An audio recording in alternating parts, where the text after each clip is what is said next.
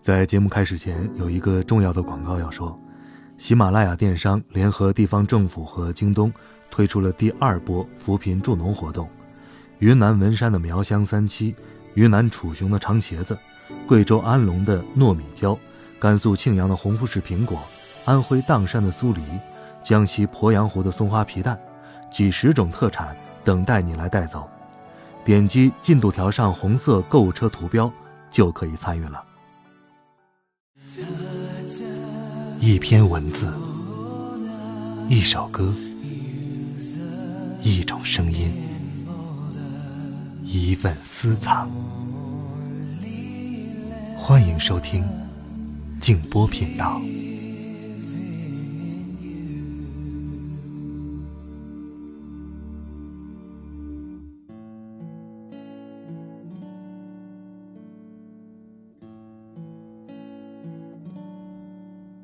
好的，坏的，我们都收下吧，然后一声不响的继续生活。如此，我们才能活得干净自在，几乎接近幸福。如此，我们才敢面对那些美好的事物，说：“我爱着。”晚上好，朋友们，我是静波，欢迎来到静波频道。刚才这段话出自海桑的作品《这世界》。如此喧闹。今晚要给大家读一篇沈从文先生的文章，《一个女人》。如果你还想听到更多的节目，欢迎通过微信公众号搜索添加“静波频道”。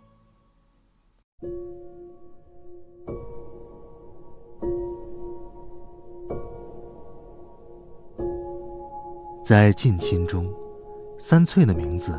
是与贤惠美德放在一块儿的，人人这样不吝惜赞美他，因为他能做事治家，同时不缺少一个逗人心宽的圆脸。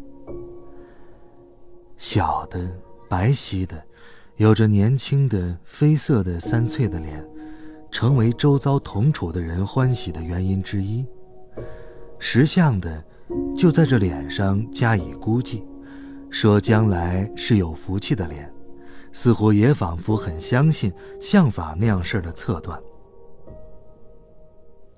三翠对于木下生活完全乐观，他成天做事，做完了啊，不是做到应当睡觉的时候了，他就上到家中特为预备的床上。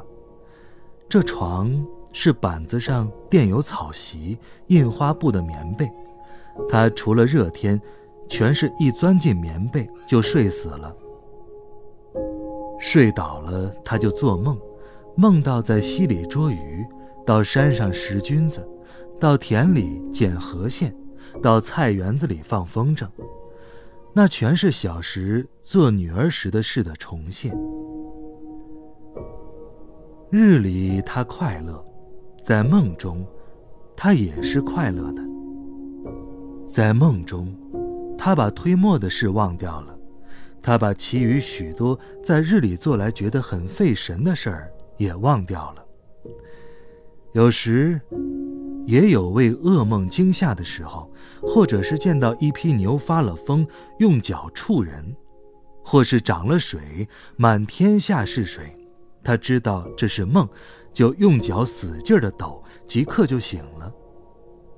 醒了时。他总是听到远处河边的水车声音，这声音像是同谁说话，成天絮絮叨叨的。就是在梦中，他也时常听到他那俨然老婆子唱歌神气的声音。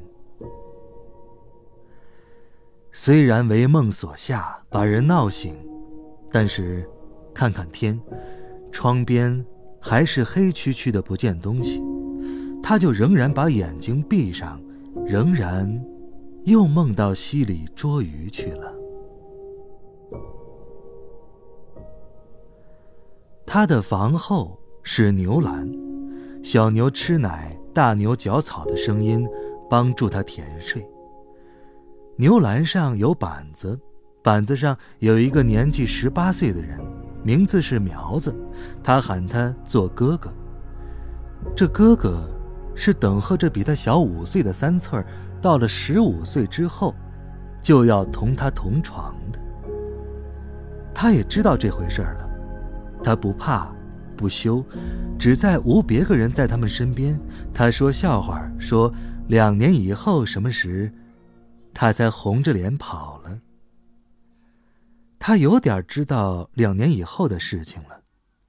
她才是个十三岁的女孩子。他夜醒的时候，听到牛栏上打鼾的声音，知道他是睡得很好的。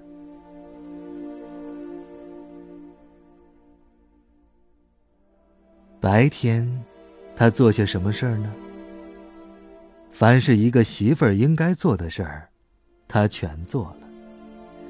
奸货有时也挨点骂，伤心了就躲到灶房或者溪边去哭上一会儿。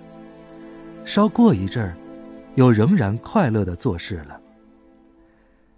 他的生活是许多童养媳的生活，凡是从乡下生长的、从内地来的，都可以想象得到。就是他那天真、那勤快。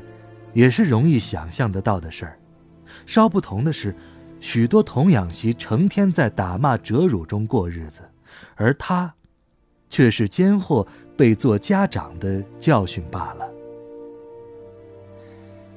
为什么这样幸福呢？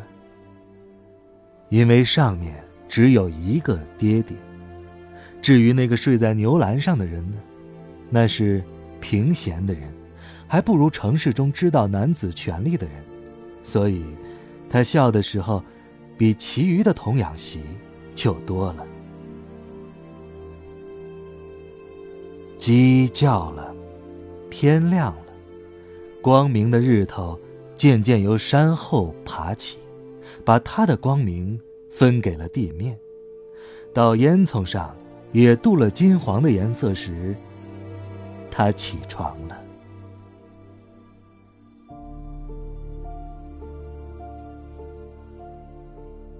起了床，就到路旁的井边去提水，身后跟的是一只小狗。露水湿着脚，嗅着微带香气的空气，脸为湿湿的风吹着。他到了井边，把水一瓢一瓢的舀到桶中。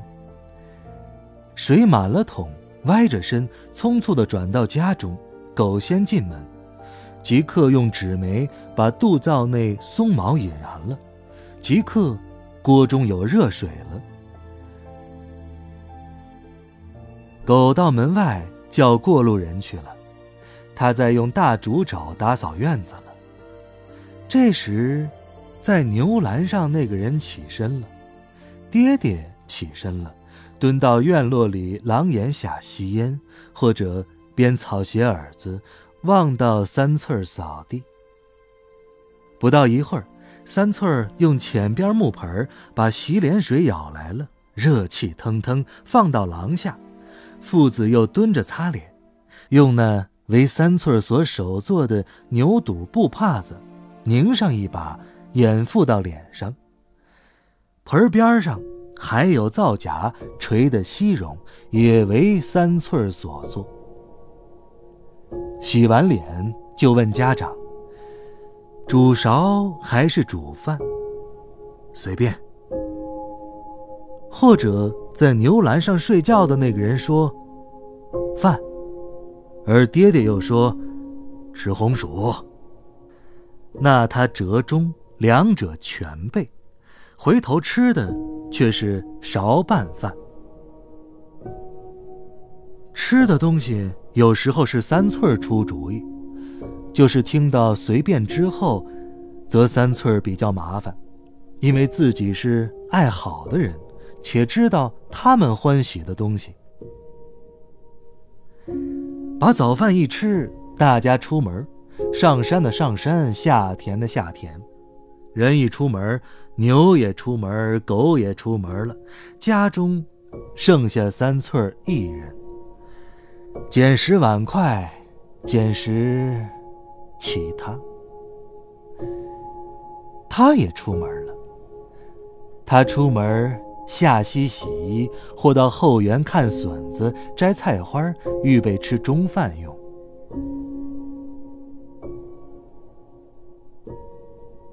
到了午时，把饭预备好了，男子回家了。到时不回，就得站到门外高坎上去，锐声的喊爹，喊苗哥。他叫那在牛栏上睡的人叫苗哥，是爹爹所教的。喊着像喊鸡，于是人回来了。三翠欢喜了，忙了。三人吃中饭。小猫咪咪的叫着，鸡在桌子脚下闹着。为了打发鸡，常常停了自己吃饭，先来抓饭和糠，用手搅拌着到院子中去。翠儿丫头，菜冷了，喊着。哎，来了！答应着，真来了。但苗哥已吃完了，爹也吃完了，他于是收碗，到灶屋吃去。小猫翘起了尾巴，跟在身后到灶屋，跃到灶头上，净吃碗中的饭，就抢到手上忙吃，对小猫做凶的样子。小黑，你抢我的饭，我打你。虽然这样说，到后却当真把饭泡汤给猫吃了，自己卷了袖子，在热水锅里洗碗。夜间仍然打发人，打发狗，打发猫。春天同夏天生活不同，但在事务繁杂琐碎方面。却完全一样，除了做饭烧水，他还会系麻、纺棉纱、纳鞋、缝袜子。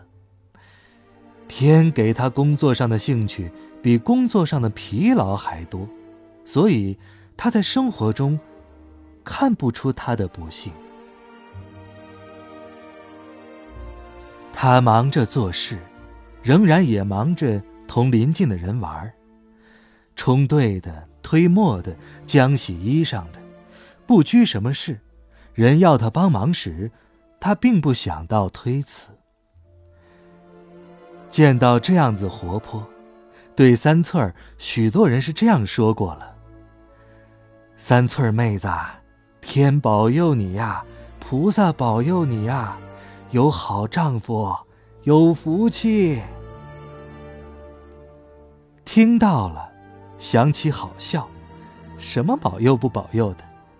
那睡在牛栏上打鼾的人，有福气，戴金穿绸，进城去坐轿子，坐在家中打点牌，看看戏，无事可做，就吃水烟袋烤火。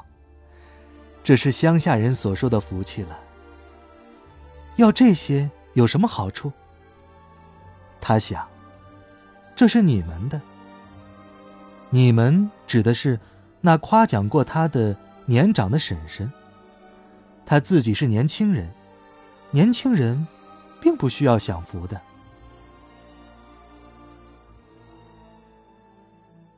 他的门前是一条溪，水落了，有蚌壳之类在沙中放光，可以拾作宝贝玩；涨了水，则由坝上掷下大的水柱。长到一尺的鱼，有时也可以得到。这溪很长，一直上到五里以上、十里以上的来源。他还有一件事儿，同这溪是有关的，那就是赶鸭子下水。每早上，有时还不到烧水那时，他就放鸡放鸭。鸡一出笼，各处飞；鸭子则从屋前的高坎上把它们赶下溪边。从高下降，日子一多，鸭子已经仿佛能飞了。他每早要着鸭子飞。天气热，见到鸭子下水时欢欢喜喜的嘎嘎的叫，他就拾石子儿打鸭子，一面骂着：“扁毛儿，打死你！你这样的欢喜。”其实，他在这样的情形下，自己也莫名其妙的欢喜快乐了。他在这溪边，并且无时不快乐到如鸭子见水。时间过去，三翠儿十四岁了。除了身个子长高，一切不变，所做的事，地方所有的习惯，溪中的水。鸡鸭每天下在笼中的卵，需由三翠儿用手去探取，回头又得到溪边洗手，这也不变。是冬天，天冷，落了雪，人不出门。爹爹同苗哥在火堆边上烤火取暖。在这房子里，可以看出这一家人今年的生活穷通。火的烟向上窜，仿佛挡了这烟的出路的是无数带着暗颜色的成块成方的腊肉。肉用绳穿孔，悬挂在那上面的钩子上，还有鸡、鸭、野兔、鹿子，一切为过年而预备的肉，也挂在那里，等候排次排件儿，来为三翠儿处置成下酒的东西。爹爹同苗哥在烤火，在火边商量着一件事儿。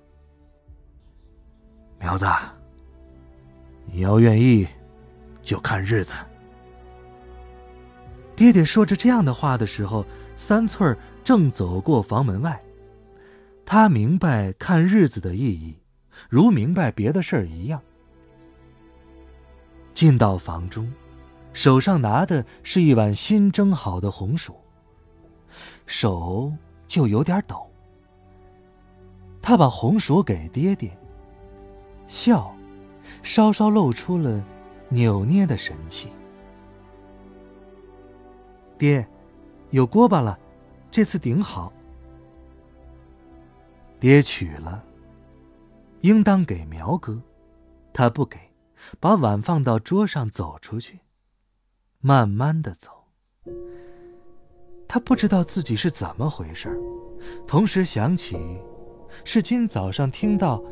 有接亲的从屋前过去，吹唢呢。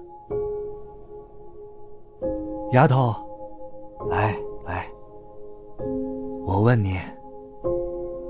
听到爹喊，他回来了，站到火边烘手。爹似乎想了一会儿，又不说话，就笑了。苗哥也笑。他又听着远处吹唢呐的声音了，且打铜锣，还放炮。炮仗声音虽听不到，但他想，必定有炮仗的。还有花轿，有拿缠红纸搞把的伴当，有穿马褂的媒人，新嫁娘则藏在轿里哭娘，他都能想得出。见到两个人鬼鬼的笑着，他就走到灶屋烧火处去了，用铁夹搅灶肚内的火。心里有刚才的事情存在，他想得出，这时他们必定还在说那种事儿，商量日子，商量请客，商量以后。爹爹来到灶房了，要他到格林院子王干爹家去借隶书。他不作声，就走到王家去了。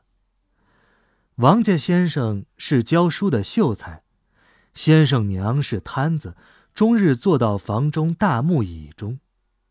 椅子像桶，这先生娘就在桶中过日子，得先生服侍，倒养得肥胖异常。三翠儿来了，先到先生娘的身边去。干妈，过午了。哎呀，是翠儿啊，谢谢你昨天的粑粑，还要不要？那边屋里多着嘞，会放坏的。你爹不出门啊？通通不出门。翠儿啊，你胖了，也高了，像大姑娘了。他笑着，想起别的事儿。哎呀，你们年货都买全了吗？啊，爹爹都买全了，有大红曲鱼。干妈，可以到我那儿过年去。哎，我这也有大鱼的，村里学生送的。哎，你苗哥，他呀，呃，爹爹，他要我来借隶书。做什么？是不是烧年纸啊？啊，我不知道。这摊婆子又想了一会儿，说：“这几天呢，接媳妇的可真多。翠儿丫头，你今年多大了？十四，七月间满的。干妈为我做的生日，又忘了。哦，哈哈，近十五啦。哎呀，像个大姑娘喽。”说到这话，三翠脸上有点发烧。她不作声，因为谈到这些事儿上时，照例小女子是无分寸的，就改口问：“呃，干妈，丽叔在不在？那你得同干爹说去。”三翠儿就来到教书的房间外，站到窗下，从窗子内望先生。先生在教《诗经》，说“关关雎鸠”，解释那书上的字义。三翠儿不及进去，他站在廊下看瓶中的雪，雪上有喜鹊的足迹，喜鹊还在树上未飞去，不喳喳的叫，只咯咯的向老人咳嗽。喜鹊叫有喜。今天似乎是有喜事了，他心中打量着这事儿，然而看不出喜不喜来。先生过了一会儿，看出窗下的人影了，在里面问：“是谁呀？”“我三翠儿。”“是三儿啊，你来干什么？”“我问干爹借隶书看日子。”看什么日子呀？我不知道。莫非是看你苗哥做喜事的日子？他有点发急了。干爹，隶书有没有嘛？你拿去吧。他这才进来，进到书房接隶书，一眼望去，一些小鬼圆眼睛。都望到自己，接了隶书走出门，他轻轻的呸了一口，把隶书得到，他仍然到摊子处去。干妈，外面好雪，我从这儿也看得到嘞，早上开窗，全白嘞，可不是，一个天下全白了。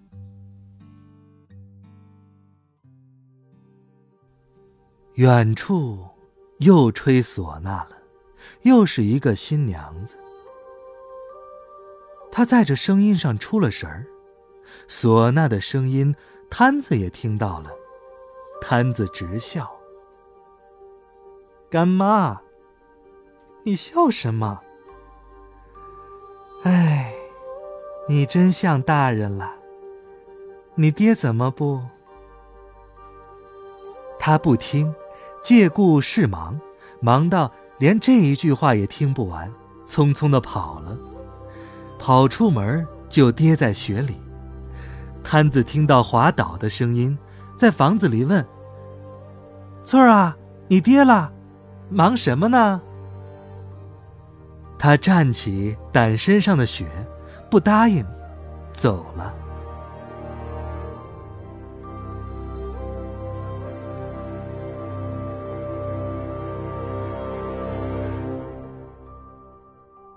过了十四天，距过年还有七天。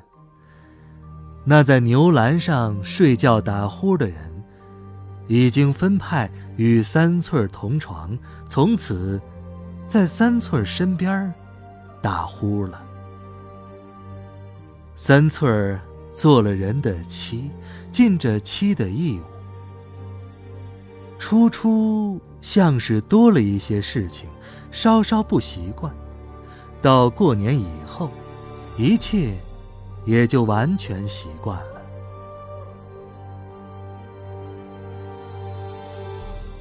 他仍然在众人的称赞中，做着一个妇人应做的事儿，把日子。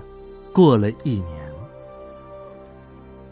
在十五岁上，他就养了一个儿子，为爹爹添了一个孙，让丈夫得了父亲的名分。